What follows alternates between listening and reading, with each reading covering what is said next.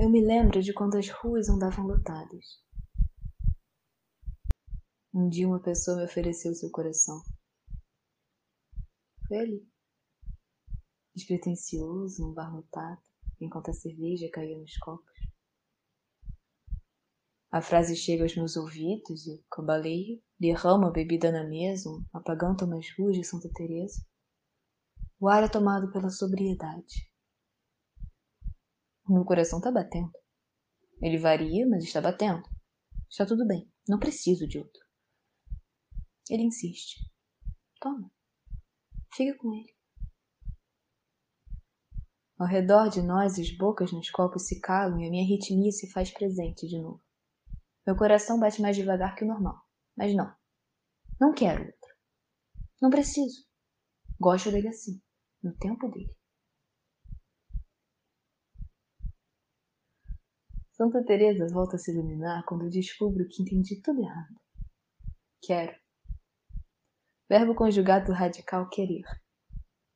Te dar, referente a mim, e a outro verbo, dar, que significa me oferecer algo. O meu, artigo seguido de um pronome possessivo, assim como todas as coisas do mundo. E coração. Não. Não é do órgão que ele fala. Nem de vitalidade ou de qualquer doença cardiovascular. Ele fala de desejo. Das coisas que extrapolam o corpo. Daquelas coisas que sobem pela garganta e saem com um cheiro de cerveja barata. Você está bêbado, eu falo.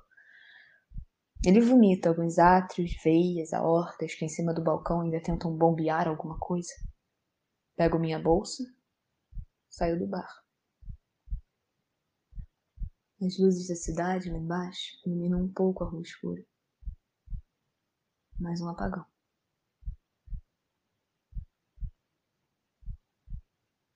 Na última memória, estou descendo a escadaria de Celaron. Uma ligação dele. Eu atendo e ele diz baixinho. O amor bate na porta. O amor bate na horta. Fim da linha. Em casa, eu tento entrar em contato, sem resposta. Talvez ele tenha dado coração a outra pessoa e não resistiu à hemorragia. Nunca mais ouvi. Não houve notícias. Desaparecimento. Desapareceram ele, todos os órgãos que lhe restavam. Acordei no outro dia tentando entender o mundo. Eu estava nas ruas, dançando para tentar tirar o peso das conclusões. Debaixo de minha pele fina só me sobraram os questionamentos, com o suor e com as cores de uma maquiagem borrada. A essa altura as esquinas sussurram. Torcem pelo meu tropeço e sempre que lhes lanço alguma pergunta não me respondem. Por enquanto não consegui entender sequer essa cidade. Talvez esse seja um processo minucioso demais para os meus passos insistem em andar descompassados com os segundos. Esse planeta possui uma rotação complexa, no sentido horário, tremenda fixação humana com o relógio. Tempo, tempo, tempo. Pessoas com passos contados lado a lado com os ponteiros. Como essa gente consegue caminhar com tanta dúvida nos ares? Digo, nem mesmo desalinha no ritmo dos pés automáticos. Se dizem com corpos saudáveis, mesmo amargurados e amarrotados.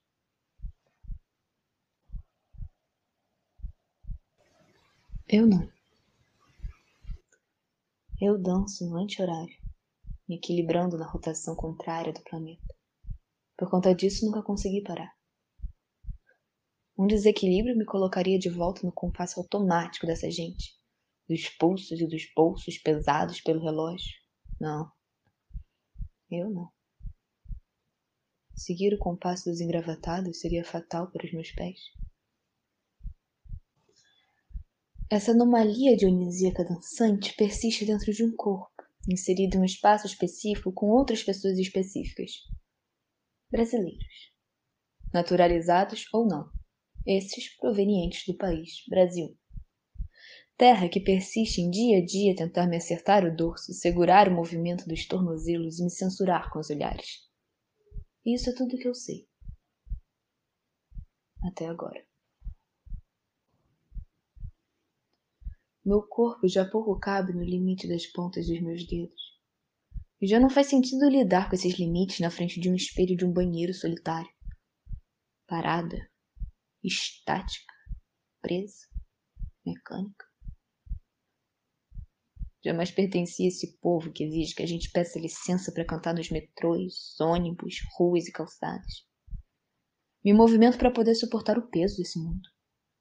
Fome, sede, grito, dança, dança, dança, dança.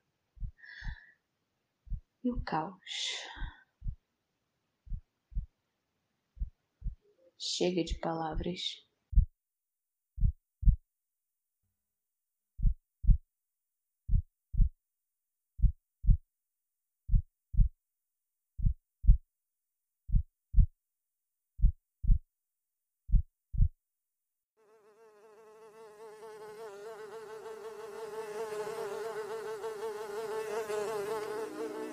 Esse foi o segundo episódio de Entre Olhares Sussurros de uma Esquina Submersa. Textos escritos por Rodrigo Coutinho, gravados para o podcast Ruídos no Buraco que é a Minha Cabeça. A voz é de Karen Ertal. Fique agora com o terceiro episódio.